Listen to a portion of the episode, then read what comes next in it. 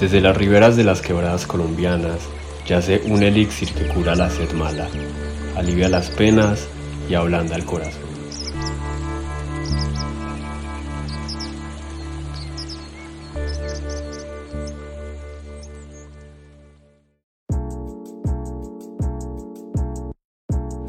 Bienvenidos una vez más a este podcast de Tradiciones Culinarias. Somos Tomás Mejía y Mateo Díaz y hoy en nuestro capítulo El reinado de la tapetusa hablaremos de la historia y prejuicios alrededor de este licor.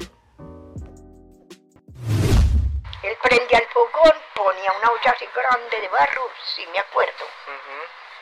Y entonces esa olla tenía un tubo, un tubito así, y encima le ponían pues una tapa también de barro. La voz de la mujer que acaban de escuchar pertenece a Rosa Betancourt, integrante de una familia tapetucera.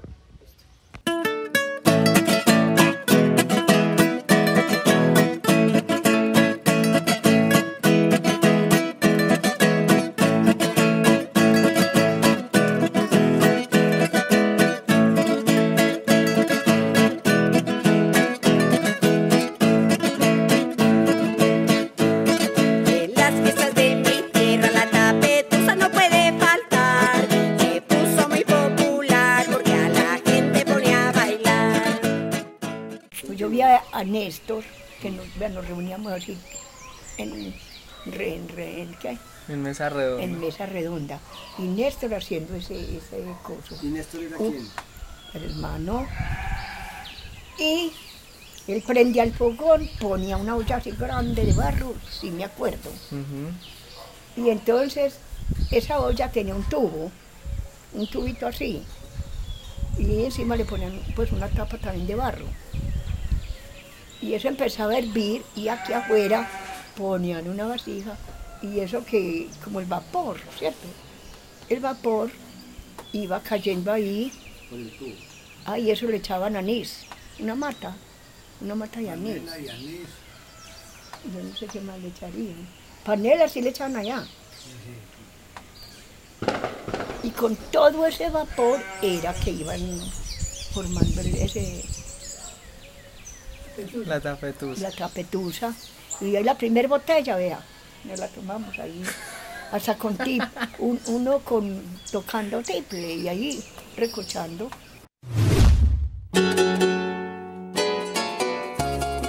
El licor llamado tapetusa se obtiene de la destilación de algunas harinas, ya sea maíz, arroz de castilla o cebada, semillas fermentadas y algunos revueltos como el anís, plátano maduro, almidón de yuca, penca, piña, corteza de naranja.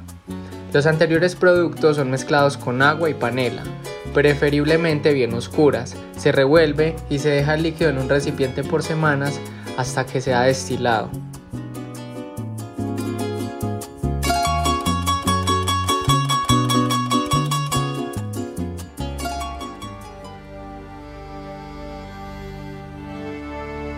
La destilación es un proceso antiguo, remontado al año 200 a.C. Se considera que las primeras destilaciones se hicieron en China, Egipto y Mesopotamia, y tenían sobre todo propósitos medicinales, pero también tenían como objetivo la creación de bálsamos, esencias y perfumes. En Mesopotamia, en torno al año 1810 a.C., la perfumería del rey Simrilin utilizó este método para todos los meses hacer centenas de litros de bálsamos, esencias e inciensos de cedro, ciprés, jengibre y mirra. Las destilaciones efectuadas tenían como objetivo la producción de cosméticos, sustancias medicinales y sustancias utilizadas en el embalsamiento de muertos y en la realización de rituales espirituales. Según un artículo publicado por El Colombiano, los primeros aguardientes en Colombia fueron destilados por perfumeros. La historia del aguardiente en Colombia podría iniciar con uno de los viajes de Cristóbal Colón en 1493, cuando trajo algunos vástagos de caña de azúcar para ser cosechados. Esta alianza se dio ya que desde sus inicios la producción del aguardiente ha estado monopolizada por el Estado y cada departamento tiene su licorera, así como su propia marca.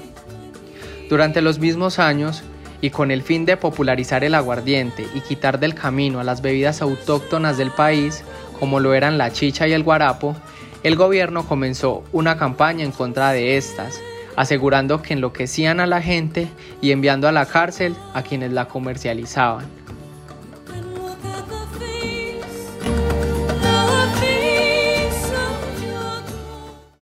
A papá lo cogieron una vez. Y un, un compadre de papá, papá sacaba eso por allá en una quebrada. En un monte, pues, en una quebrada. Y se llevó a un compadre de él para, para allá. Y ahí bajaron esos, ¿cómo era que llamaba esa gente? El de las rentas. Es. Doña Rosa se refiere al resguardo de rentas. Desde que los españoles invadieron territorios americanos y comenzaron a legislar con diferentes políticas económicas y gubernamentales, se observa que la renta de licores destilados ha representado una preocupación en su producción y comercialización, ya que al ser de consumo popular por estar ligado al fenómeno de la festividad, se convertía en un producto relevante en la economía, en las comunicaciones y en la política local. Orlando Ramírez en su libro Buenos Aires, Portón de Medellín, nos habla de doña Sofía Sinitabé, una mujer campesina que ocultaba tras su fachada de 70 años de humildad a una contrabandista fabricante de licores. Sofía Sinitabé cuenta Los abuelos tenían una casa en una manga inmensa a las orillas de la quebrada. Como eran muchos hijos, le dieron a cada uno su lote para que hicieran la casita y a mi taita le tocó el que quedaba más pegado de la quebrada. Esa fue la herencia, junto con las fórmulas para hacer chicha, eh, tapetusa, eh, que también enseñaron y yo aprendí. La fabricación de chicha estaba prohibida y la de licor era un monopolio del Estado, junto con el cultivo y procesamiento del tabaco. Esas actividades eran vigiladas por los agentes del resguardo de rentas. El pueblo siempre paga impuestos al Estado y diezmos a la iglesia, y en su familia veían a los del resguardo como enemigos, por atentar contra la industria familiar. Fábrica de aguardiente de contrabando envasado en frascos que tapaban con las tuzas que quedaban después de desgranar las mazorcas del maíz usado para la chicha. Sofía le cuenta a Orlando que los del resguardo caían de sorpresa. Los volvíamos locos, llegaban desculcando toito y oliendo a ver dónde olían anís. No encontraban, ¿dónde está el tapetusa? ¿Dónde está el tapetusa? Revolcaban debajo de las camas, en la cocina y en el solar buscando el zacatín y nada que lo encontraban. Ellos sabían que vendíamos, pues les habían sapeado. Cuando le preguntaban dónde los guardaba, Sofía respondía. Teníamos unas tablas haciendo cerca, y es que para que no se, no se entrara en la quebrada, y teníamos unas piedras. De noche poníamos vigilantes y con las tablas y las piedras desviábamos la quebrada para destapar la, cuen- la cueva donde guardamos la fábrica. Ellos se, había- se iban con las patas lavadas, éramos progres, pero los borrachitos no nos saltaban en el mercado. Y mi Diosito querido que nunca lo desamparaba a uno. También referente a este comercio ilegal, en un artículo sobre la heroína colombiana Policarpa, la Pola Salabarrieta, el periodista argentino de la BBC Natalio Cosoy escribe que para financiar las actividades insurgentes, Policarpa se dedicó a elaborar aguardiente, algo que estaba prohibido si no se contaba con los permisos necesarios. Ella no los tenía y por lo tanto venía a ser no solo una heroína de la patria perseguida por las autoridades españolas, sino una contrabandista de licores perseguida por los agentes del resguardo de rentas. Marta Alzate nos cuenta la penumbra que vivió su papá. ¿Ustedes nunca tuvieron problemas, su papá, con la policía? Claro, Sí, claro. los No- cogieron. Sí, él estuvo en la cárcel como seis años. Su papá. Mm. Imagínense que le cogían una caneca de 20 botellas y le ponían un arsenal de 500 para mostrar en la publicidad que habían cogido un desembarque de tapetusa en la quebrada de arriba de 500 botellas, pero eso era mentiras. ¿Dónde iba a tener el 500 botellas? Nunca. Lo máximo que hacía eran 50 botellas, porque a pesar de que sea es barata, como ellos también se la tomaban, se tomaban la ganancia. Entonces, es un negocio que si se, hubiera, si se llevara organizadamente podía dar dinero.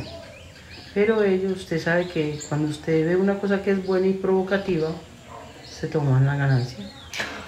Entonces después tenían que trabajar en el campo sembrando papa, yuca y maíz para conseguir otra vez con qué comprar la, la panela y hacer la nueva saca del aguardiente. Eso lo tenían que tener escondidos en las riberas de las quebradas, tapado con hojas de, de plátano, para que cuando la policía fuera a requisarlos o a esculcar no encontraran nada. Cuando ellos hacían los allanamientos, volvían las casas nada, les dañaban todo, las camas las destruían, todo.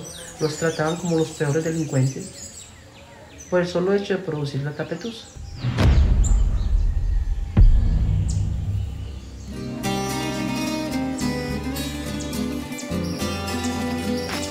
Uno de los principales ingredientes de la tapetusa es la caña de azúcar.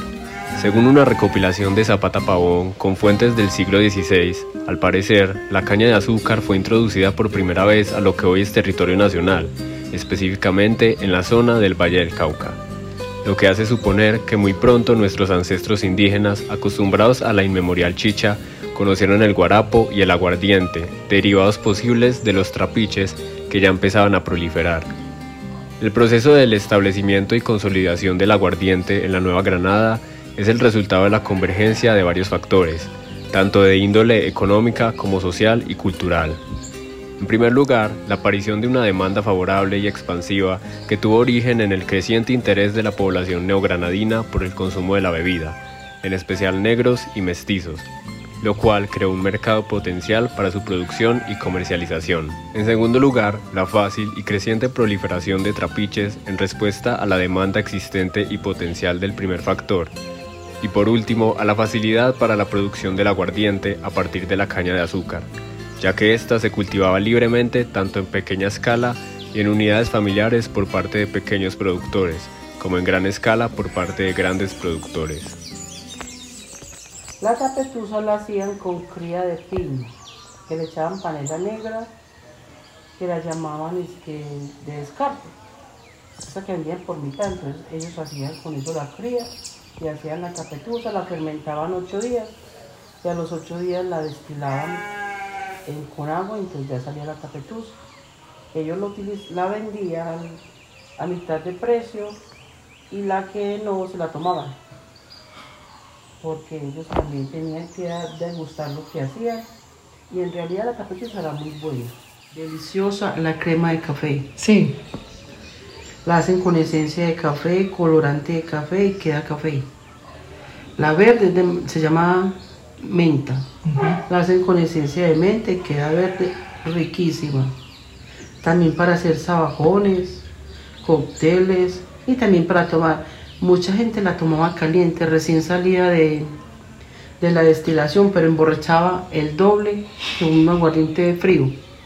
Pero de todas maneras le salía más barata la borrachera, porque se tomaban tres o cuatro aguardientes calientes y ya dormir como niños chiquitos.